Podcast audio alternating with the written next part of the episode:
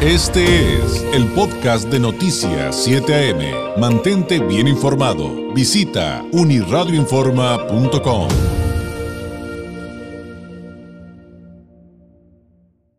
En los días recientes le hemos estado hablando de dos temas eh, que son de especial relevancia para nuestra región en muchos sentidos, pero también el financiero. El bono verde, por un lado, por el otro, el bono de género.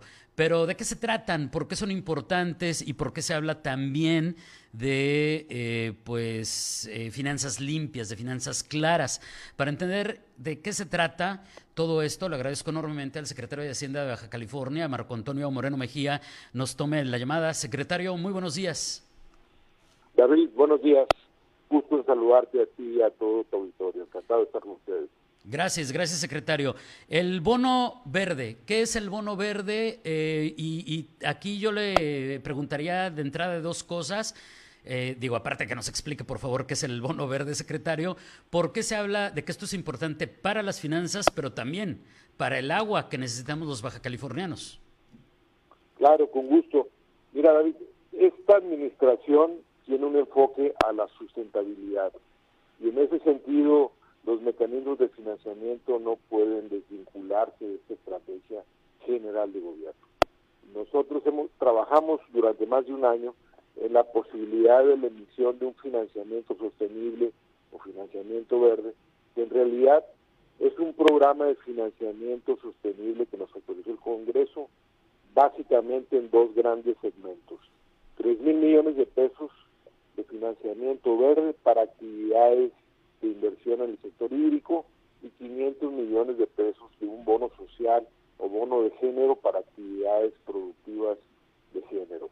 El, el, bono verde, como se llama coloquialmente, es un mecanismo de financiamiento sostenible y sustentable que lógicamente nos va a permitir cerrar la brecha de demanda de inversión en infraestructura desatendida en el sector hídrico durante las dos últimas décadas.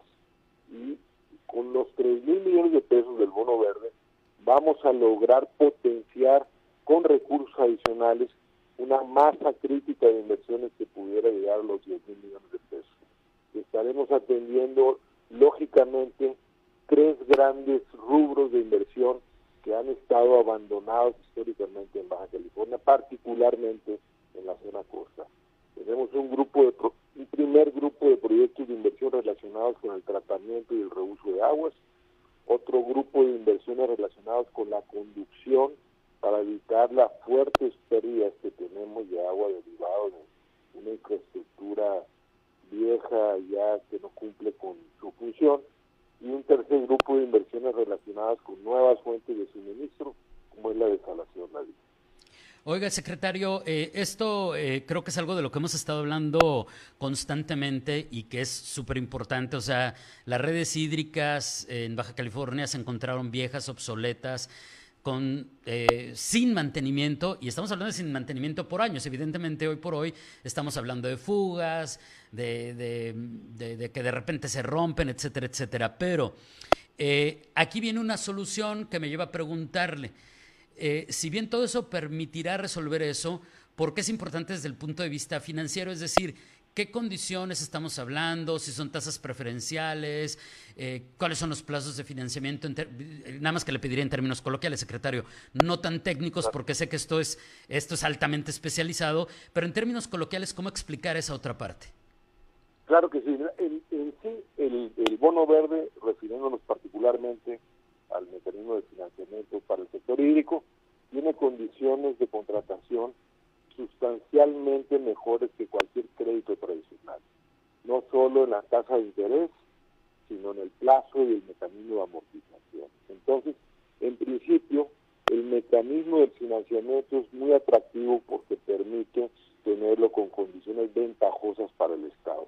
Y por otra parte, el enfoque de sustentabilidad nos permite crear las propias condiciones de repago a través de los organismos superiores de agua del Estado. Es decir, eh, lo que estamos buscando es implementar un mecanismo revolvente donde nosotros como gobierno estatal hacemos las inversiones, este, por ejemplo, de una planta de tratamiento de aguas residuales en, Tijuana y la Comisión Estatal de Servicios Públicos de Tijuana vende el agua a usuarios que, necesitan el agua tratada y de esa manera se genera el propio mecanismo de repago que permite a la vez crear un proceso revolvente de inversiones por parte del organismo eh, y, evitar lo que ha sucedido durante las últimas dos décadas al menos, que los organismos operadores de agua dejaron de invertir. Ese es un problema muy serio. Es más complicado muchas veces rehabilitar algo que hacerlo nuevo, Y estamos viviendo esa circunstancia que desafortunadamente afecta la permanencia del suministro en el caso de la zona costal del Estado. Ahora, ¿qué hay respecto a la ejecución de estos recursos? Porque eh, tengo entendido que pues son en toda esta cadena de valor secretario varios los organismos involucrados. Eh, es decir, hay varias instituciones, tanto, mm, eh, pues no se lo estoy diciendo correctamente, pero de la iniciativa privada, pues, con organismos de gobierno, organismos federales, organismos estatales. O sea, es un proceso que tiene cierto grado de complejidad. Ciertamente, es un proceso complejo, es un proceso novedoso, tratándose de una entidad federativa. Es el primer bono de esta naturaleza, David, para una entidad subnacional, el caso de Baja California, lo cual lógicamente nos anima a pensar que las cosas están haciendo correctamente. Y es un proceso de ejecución de las inversiones donde concurren una serie de actores muy calificados. Por una parte, participa el Banco de Desarrollo de América del Norte, el NADA, como agente financiero y también participando con este, su aprobación de los proyectos que están presentándose en la mesa del Comité Técnico de Inversiones. En este Comité Técnico de Inversiones participamos la Secretaría de Hacienda, la Secretaría de Infraestructura, la Secretaría del Agua y los organismos operadores, además de un consultor especializado, calificado internacionalmente, para validar que los proyectos que se están apoyando sean los correctos y tengan este enfoque de, de sustentabilidad en el futuro, David. O sea que eventualmente un proyecto se puede plantear en esa mesa técnica y a la hora de que lo revise este cuerpo colegiado dice, pues no, no es la respuesta que estamos buscando y se tenga que proponer otra cosa. O sea, esa es una posibilidad que pudiera estar en algún momento presente.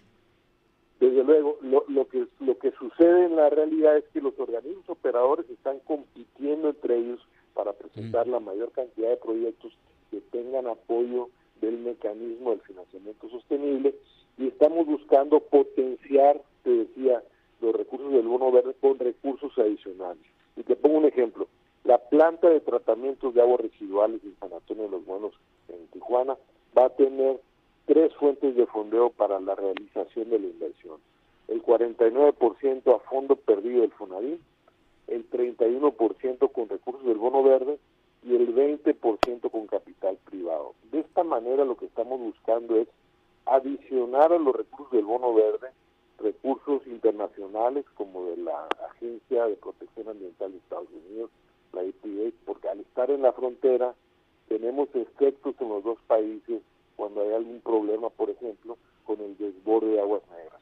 Estamos buscando adicionar recursos del Fondo Nacional de Infraestructura que tiene como mandato precisamente impulsar la inversión de infraestructura en todo el país y recursos adicionales tanto de capital privado como de los propios organismos operadores de agua del Estado. Y de esa manera, los 3 mil millones de pesos del bono verde pudieran convertirse en una masa crítica de inversiones de 10 mil millones de pesos, que ya realmente empieza a notarse eh, el, el, hecho de que se está cerrando esa brecha de demanda de infraestructura desatendida durante tanto tiempo, David. Claro, como esto que nos acaba de mencionar de San Antonio de los Buenos, ¿no? Que el entran Fonadín, bono verde, pero también el equity, el famoso equity privado, que, que, sin duda es interesante. Me voy a regresar a algo que dijo secretario, porque creo que eh, es importante y me gustaría acotarlo. Decía, es la primera vez que se logra eh, un bono de esta naturaleza, un bono verde. ¿Se refiere a que es la primera vez que lo logra Baja California o en qué sentido es esa primera vez? Primer bono de esta naturaleza en un estado de la República. Ciertamente el gobierno federal mexicano ha estado muy activo en la misión de deuda sostenible en los últimos años, pero tratándose de un Estado de la República con, con las condiciones de esta emisión, es la primera vez que sucede y es un, es un bono eh, muy interesante que ha tenido muy buena calificación, por ejemplo, de las agencias calificadoras internacionales. El, el bono nuestro recibió una calificación de Fit Sustainable, que es el brazo de revisión de proyectos de esta naturaleza de la agencia calificadora Fitch Ratings y nos otorga lógicamente el, el beneficio de que al estar bien calificado fue posible colocarlo en las condiciones de costo y condiciones de contratación que finalmente lo realizamos. Oye, pues está muy interesante, secretario. Em, se me acaba el tiempo, me queda menos de un minutito, pero pues lo voy a comprometer para que nos vuelva a tomar la llamada próximamente y ahondemos ahora, ya que entendimos mucho mejor el bono verde, ahondemos en lo que vendría con el bono de género, que, será un tema que en este momento, aunque ya no los mencionó, pues nos queda inacabado y le agradeceré que, lo organicemos y, en, los, en las próximas semanas, eh, como le digo, eh, nos ayude a entenderlo. Eh, bueno, por lo pronto le agradezco y le preguntaría si tiene algo adicional antes de despedirnos, alguna conclusión, un mensaje adicional antes de despedirnos platicar con ustedes del bono de género en, los siguientes días y únicamente ratificar el compromiso de esta administración de hacer todo lo necesario con inteligencia, con transparencia, para lograr resolver los graves problemas de infraestructura que tenemos en el Estado y que con las condiciones de competitividad que tenemos, pues no es posible que persistan. Estaremos trabajando fuertemente, es el compromiso de, de todos nosotros. Muchas gracias. Al contrario, secretario, muchas gracias y excelente semana. Muy buen día. Es eh, Marco Antonio Moreno Mejía, el secretario de Hacienda de Baja California, hablándonos del bono verde, del bono de género. El bono verde ya lo entendimos mucho mejor, pendiente que volvamos a platicar con él para ahondar en el bono de género, porque nos faltó mucho eh, que decir respecto a lo que viene con, con, ese, con ese otro bono. Este fue el podcast de Noticias 7am. Mantente bien informado. Visita unirradioinforma.com.